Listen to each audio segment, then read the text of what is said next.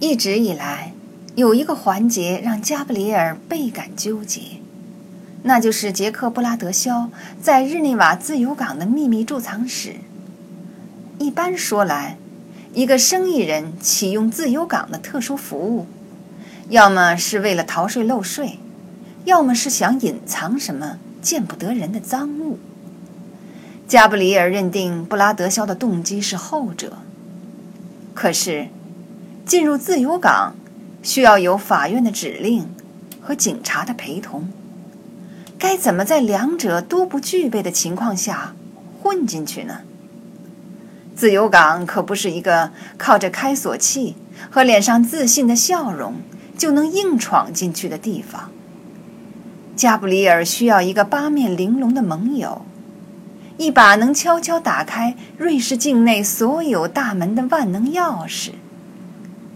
他认识一个这样的人，但是他必须先和此人商讨合作的条件，达成秘密的协议，才能成交。总之，这种合作不像看上去那么简单明了，一马平川。不过，只要有瑞士这个国家参与的合作，情况大抵如此。最初的接触很短暂。而且似乎不太乐观。加布里尔给这个人的办公室打了个电话，只留下只言片语，根本没有细说他到底需要什么和需要的原因。这个伯尔尼人自然没提起兴趣，尽管他听上去还挺动心。你现在在哪儿？他问。西伯利亚。你多快能到日内瓦来？我可以赶下一班的火车。我不知道这里还有从西伯利亚开来的火车呢。火车其实通到巴黎。你进城后给我个信号，我再看看怎么为你效劳。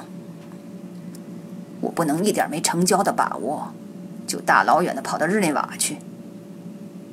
要是你想有把握，就打电话找瑞士的银行家去吧。要是你想看看那些贮藏室里都装了些什么，就得照我说的做。而且没有我带路，你想都别想接近自由港。博尔尼人又添了一句：“你要是自己一个人去了，那就准备好在瑞士待上一段时间吧。”加布里尔愿意等到更好的机会以后再动身。但是现在看来，别的机会也不见得会有多好。既然伪造向日葵的任务已经完成，巴黎这一头的工作就无非是一场耐心的等待了。他可以一天到晚盯着电话机发呆，也可以利用激战前夜的这段时光做点更有意义的事儿。最终，还是恰拉替他做了决定。他把两幅画锁在卧室的衣橱里，匆匆忙忙地赶到了里昂火车站，登上了巴黎至里昂早上九点那班车。高速列车十二点刚过几分就到达了日内瓦。加布里尔在售票厅给那个人打了个电话：“你在哪儿？”那人问。加布里尔老老实实的回答了他。我看看我能怎么帮你。火车站建在日内瓦的一个小区里，小区看上去就像法国城市里的一个破败的工业街区。加布里尔走到湖边，过了湖上的勃朗峰桥，向着南方银行的方向走去。为了消磨时间，他在英国花园吃了个比萨馅饼。然后步行穿过16世纪老城浓荫蔽日的街道。下午四点的时候，夜晚即将来临，空气渐渐清凉。加布里尔走的脚都酸痛了，他再也不想等待，就给那个博尔尼人打了第三个电话。电话没有人接。十分钟以后。他走过两边满是银行和高档专卖店的罗纳河大街，又给那个人打了个电话。这一次，那个男人接电话了。就算我过时吧，加布里尔说道。可我真不喜欢别人晾着我不守约。我从没和你约定过什么呀。你要是想让我等，我可以留在巴黎，不到日内瓦这儿来。那不是太可惜了吗？现在是日内瓦一年之中最好的季节。况且，你还会错过到自由港里面去看看的机会。你想让我等多久？只要你愿意，我们现在就可以会面。你在哪儿？转过身来。加布里尔照做了，然后不由得暗暗骂了一句：“混蛋！”他名叫克里斯托弗·比特尔，至少这是他们在这之前唯一一次会面时他用的名字。他告诉加布里尔，或者在那次会面时他如是说：“他在 NDB，即。”瑞士可靠情报及国内安全局的反恐分部工作。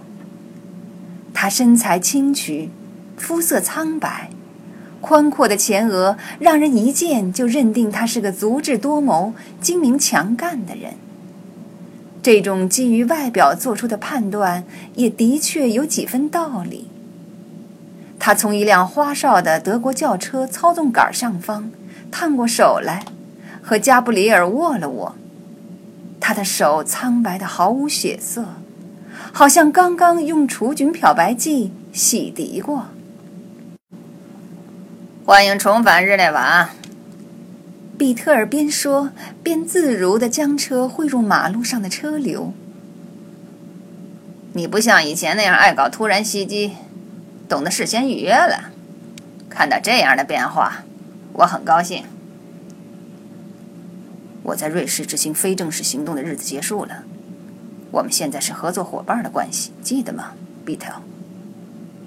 别那么严肃，艾伦，我们谁也不想扫大家的兴。比特尔把一副弧线形的深色眼镜划上鼻梁，眼镜使他看起来有点滑稽，像个双眼突出、下巴尖细的螳螂。